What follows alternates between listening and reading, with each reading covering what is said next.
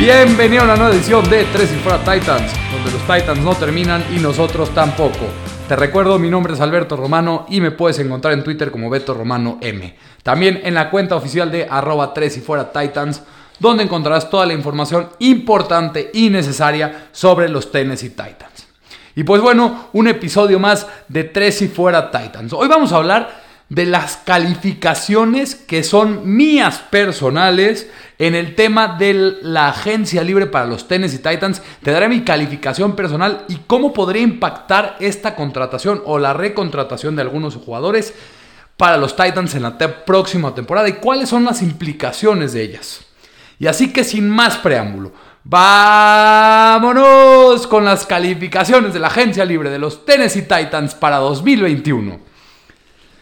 Hemos terminado casi con la primera semana de agencia libre, que ha sido un viaje salvaje para los 32 equipos de la NFL. Para los Tennessee Titans, su experiencia en la agencia libre ha estado plagada de un poco de inconsistencia. Desde que finalmente se firmó un pass rusher de impacto, que no se ha logrado firmar un wide receiver de calidad, está claro que esta temporada baja ha tenido una buena cantidad de cosas buenas, pero también de cosas malas para el equipo de Mike Raven. A John Robinson Todavía le quedan un par de necesidades por cubrir. Pero hasta que se satisfagan estas necesidades, entreguemos algunas calificaciones para la primera semana de adiciones de los Titans en 2021.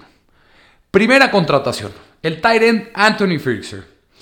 Con la partida de John Smith, los Titans necesitaban retener los servicios de Anthony Firkser. Era probable que lo hicieran de todos modos considerando su condición de agente libre restringido. Pero no obstante, el equipo lo hizo y trajo de vuelta a un jugador que ahora verdaderamente será importante en la posesión de ala cerrado. Fixer probablemente se combinará ahora con Geoff Swain y tal vez con otra selección del draft. Esto es muy probable que pase y creo que será lo que va a pasar. Esto será lo que encabezará la posición de Tyrant. No estoy tan convencido con la habilidad que hay ahorita en la posición, pero el grupo tiene talento y, que sea, y quizá sea mejor después del draft. Esta es una buena recontratación. Mi calificación para la contratación de Anthony Fixer es un B-. Ahora vamos con otro Tyrant, con Geoff Swain. Realmente la historia de Geoff Swain en Tennessee es un poco milagrosa. Al principio de la temporada pasada ni siquiera se pensaba que se quedaría en el roster final de 53 jugadores para el training camp. Había demasiados jugadores en la posición y se sentía como un tipo que estaba solamente para hacer un cuerpo más en el training camp. Pero se quedó en el roster.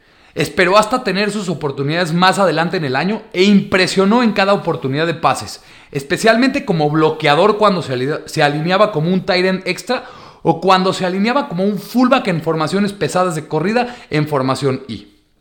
Yo, sinceramente, estoy dentro de este fichaje y debería de resultar como uno importante con John Smith y potencialmente Michael Pruitt no regresando al equipo en 2021. Calificación B- otra vez. Ahora el cornerback Janoris Jenkins. Jenkins es un fichaje que se alinea con la filosofía de los Titans que están tomando en cuanto a la defensiva para esta temporada baja.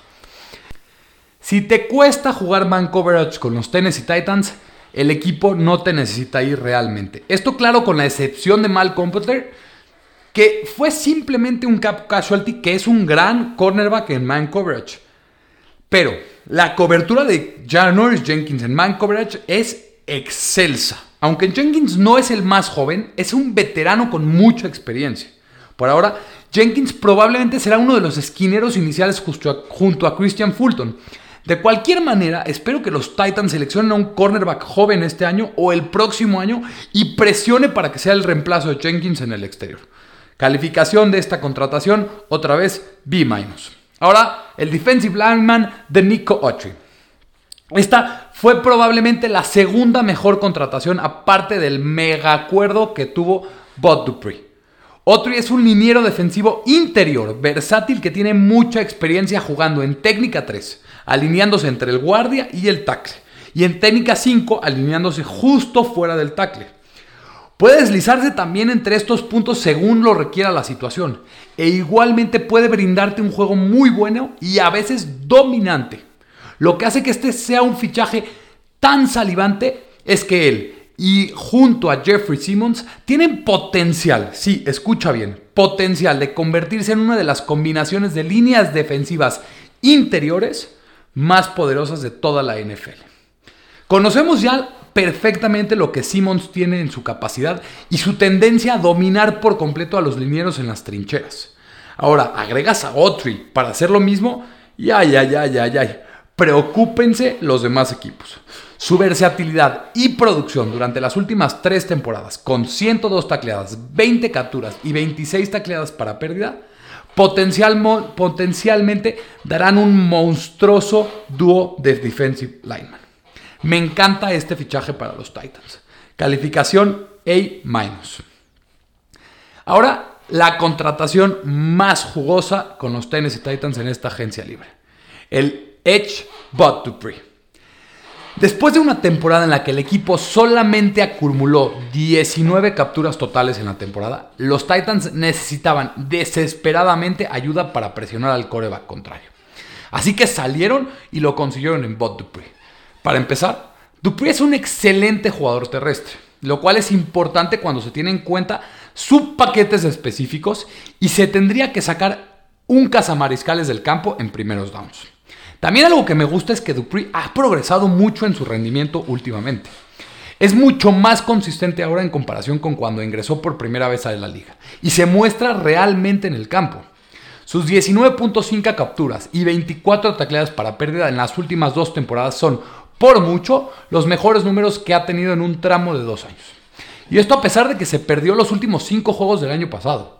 También se ha convertido en un jugador regular de 3 downs, jugando al menos el 80% del total de los snaps defensivos en Pittsburgh la temporada, durante las temporadas 2017, 2018 y 2019. Y además estaba en camino de jugar al menos el 90% de los snaps en 2020 antes de romperse el ligamento cruzado anterior. Lo que solamente suma a la evidencia del valor de Dupree como jugador de 3 downs. Eso es un, un atributo muy, muy importante en el juego de Bot Dupree. Es el tipo de jugador que cualquier equipo querría tener como líder de carrera de pases. Es atlético, explosivo, poderoso y extremadamente ágil. A pesar de que aún persisten las preguntas sobre de qué tanto sus buenas actuaciones eran por la línea defensiva dominante de Pittsburgh. Pero esto no te puede quitar lo que ha hecho en los últimos dos años y los atributos increíblemente buenos que posee físicamente Bot Dupree se firmó a un contrato de 5 años y 82.5 millones para Dupree, con un salario promedio anual de 16.5 millones. Pero su cap hit se mantendrá en alrededor de 5.1 millones para 2021 antes de subir a 19.2 para 2022. Será difícil para Dupree hacer que su producción cumpla con el valor de su contrato, especialmente cuando está saliendo de un ligamento cruzado anterior desgarrado. Sin embargo, no es imposible, ya que Dupri tiene los atributos y la producción previa para hacerlo posible. Estoy dentro también con esta contratación.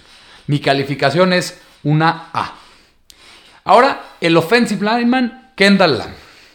Realmente no estoy muy familiarizado con el juego de Lamb, por lo que no puedo juzgar con precisión qué tan bueno es este fichaje. Sé que es un buen bloqueador en contra de las corridas, lo cual es una gran ventaja en esta ofensiva de los Titans.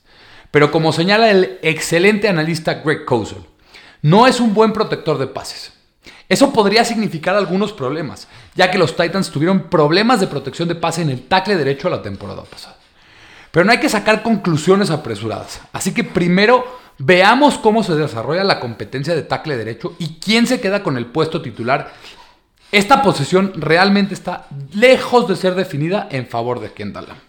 Una, una calificación para mí en esta, un C. Ahora, otra contratación en la parte de la línea ofensiva. El offensive tackle Tyson Brillo. Las explicaciones sobre las firmas de Brillo y Lam serán breves. ¿Por qué? Porque ambos están en el mismo barco. Ambos son buenos swing tackles que tendrán la oportunidad de lechar en el training camp para quedarse con el puesto titular de tackle derecho. Realmente en este momento no tengo un favorito, pero quien sea técnicamente más sólido de los dos en protección de pases, seguramente obtendrá mi voto. Bueno, esto sin sacrificar mucho el juego terrestre, claramente está. Brillo tuvo una actuación la temporada pasada que dejó una mala impresión, pero tiene la oportunidad de redimirse, así que no es una pésima contratación. Grado o calificación C más.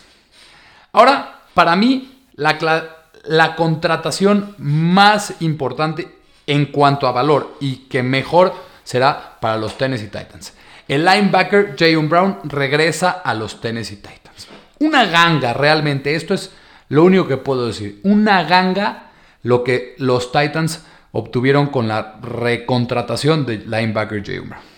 Realmente se esperaba que Jayon Brown ganara entre 9 y 10 millones de dólares por año en la agencia libre. Y es fácil entender por qué. Es excelente en cobertura como linebacker central y puede correr cuesta a cuesta en la línea y golpear a los corredores en el juego terrestre. Si puedes conseguir este tipo de jugadores por solamente 3.5 millones en contra del cap space, entonces estás de super gane. Es probable que Brown espere tener un gran año en 2021 y sacar un gran contrato en la próxima temporada baja. Pero todavía está aquí en Tennessee con un contrato muy barato. Ahora la pregunta es, ¿quién será su principal compañero en un en la parte de los linebackers. Pensarías que sería Rashan Evans, pero Evans tuvo muchos problemas en 2020 que podría ser el momento de darle a David Long Jr. algunos snaps más. De cualquier manera, los Titans recuperaron un gran elemento a un precio bajo en medio de un mar de cambios en la defensa de los Titans. Gran negocio para el equipo. Calificación A-. El cornerback Kevin Johnson. Simplemente no entiendo esta contratación. Kevin Johnson nunca ha jugado bien en ningún lugar en donde haya estado. No solamente eso, ha acumulado una serie de lesiones persistentes a lo largo de su carrera. Si hay algo que podríamos rescatar en él es que es un cornerback largo que tiene algo de velocidad. No, no solamente eso, sino que su mayor habilidad es supuestamente su habilidad para jugar en man coverage. Una habilidad específica que los Titans obviamente han estado buscando. Pero incluso con estos atributos físicos y habilidades específicas de esquemas, Johnson nunca ha encontrado su potencial. Si los Titans agregan otro cornerback que esté listo para jugar en el, por vía del draft, entonces este fichaje no será tan significativo y espero que sea esto pase. Sin embargo, si Tennessee confía en Johnson para ser un tan importante jugador como un nickel cornerback o incluso un reemplazo por lesión como cornerback exterior. Ay Dios, que nos agarren confesados y aprender veladoras. Mi calificación es un D-. Ahora, la contratación que se hizo el día de ayer. Primero, el wide receiver Josh Reynolds. Después de no asegurar la contratación de un wide receiver tras la partida de Corey Davis y de Adam Humphries, los Tennessee Titans finalmente consiguieron uno acordando en términos con el receptor abierto, ex receptor abierto de Los Ángeles Rams, Josh Reynolds. Reynolds llega a Nashville con un contrato de un año y definitivamente mostró potencial durante su periodo de cuatro años con los Rams. Sin embargo, tuvo un montón de competencia por targets, por lo que nunca pudo deslumbrar. Reynolds, que solamente tiene 26 años, aún tuvo un año sólido en 2020, asegurando 52 recepciones para 618 yardas y dos anotaciones en 16 juegos. Lo que no sabemos sobre Reynolds es qué papel tendrá en 2021 con los Titans. La suposición inicial es que será el reemplazo de Davis y será el hombre que se alinee al otro costado de AJ Brown en la ofensiva. Un papel en el que podría prosperar. Sin embargo, también es posible que Tennessee lo vea como el wide receiver 3 en el mejor de los casos, después de otra firma en la agencia libre o gastar una selección temprana en un receptor abierto en el draft. No importa en el papel en el que juegue, me gusta mucho este fichaje. Reynolds mide 6'3 y es excelente para el red Mueve constantemente las cadenas, con 29 de sus 52 atrapadas en 2020 siendo para primeros downs. Casi no tiene drops Solamente tuvo 3 en 2020 y la velocidad para ser una amenaza en pases largos. Además, la ofensiva de los Rams tiene similitudes con el sistema actual de los Titans, por lo que la transición de Reynolds debería de ser bastante suave. Si se le da un papel destacado junto a AJ Brown, Reynolds tiene la capacidad de igualar la producción de Davis en mi forma de ver las cosas. Si no es el wide receiver 2, Reynolds es un gran wide receiver 3. Mi calificación, una A. Ahora, la última firma que también fue el día de ayer, el outside linebacker o as de equipos especiales, Ole Adeniji. Si bien Adeniji jugó 144 snaps en la defensa de Pittsburgh la temporada pasada, ha pasado la mayor parte de su carrera jugando en equipos especiales. En 2020 tuvo 286 jugadas de equipos especiales, terminando con 16 tacleadas combinadas, 11 en solitario y una de ellas para pérdida. El joven de 23 años jugó en la Universidad de Toledo, donde pasó tres temporadas como ala defensiva. Tuvo 118 tacleadas en total, 28 de ellas para pérdida y 12.5 capturas en, 29 juegos en su carrera con Toledo. La mejor temporada de, Adeniji llegó en 2017 cuando anotó 66 tacleadas, 20 para pérdidas y 8.5 capturas. En lo que respecta a su papel con los Titans en 2021, Adeniji será un reemplazo bajo en el depth chart para esta defensiva, pero debería de tener un papel importante como as de equipos especiales, reemplazando las pérdidas de Will Compton, Darren Bates o Nick DeZuma.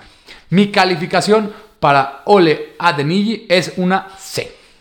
Y así terminamos un episodio más de Tres y Fuera Titans, en donde analizamos cuáles son las implicaciones de las contrataciones por parte de los Titans en esta agencia libre, en esta temporada baja con algunas buenas contrataciones, unas contrataciones que me encantan, como la de Bob Duprican o la de Nick Autry, como la recontratación de Jayon Brown, pero unas que me molestan en demasía, como la contratación de Kevin Johnson, que realmente no entiendo para nada. Y pues bueno, así llegamos a una finalización de otro episodio de Tres y Fuera Titans. Muchísimas gracias por escucharme. Te agradezco que estés en este espacio conmigo, escuchándome, hablando de nuestro equipo favorito. Muchas gracias. Si te podría pedir un favor, dale suscribir, dale descargar, dale compartir este podcast en tu plataforma preferida. Sígueme en Twitter como Beto Romano M o también en la cuenta oficial de Tres y Fuera Titans. Te recuerdo, mi nombre es Alberto Romano. Muchas gracias por escucharme, porque los Titans no terminan y nosotros tampoco. Tres y Fuera. Hola, soy Rudy Jacinto, creador de Tres y Fuera. Si te gustó el programa de hoy, suscríbete a este y otros podcasts de la familia Tres y Fuera. Tres y Fuera NFL, Tres y Fuera Fútbol Tres y Fuera de tu equipo favorito y claro, el canal de Tres y Fuera YouTube con videos todos los días, porque si tu equipo existe, Tres y Fuera lo cubre.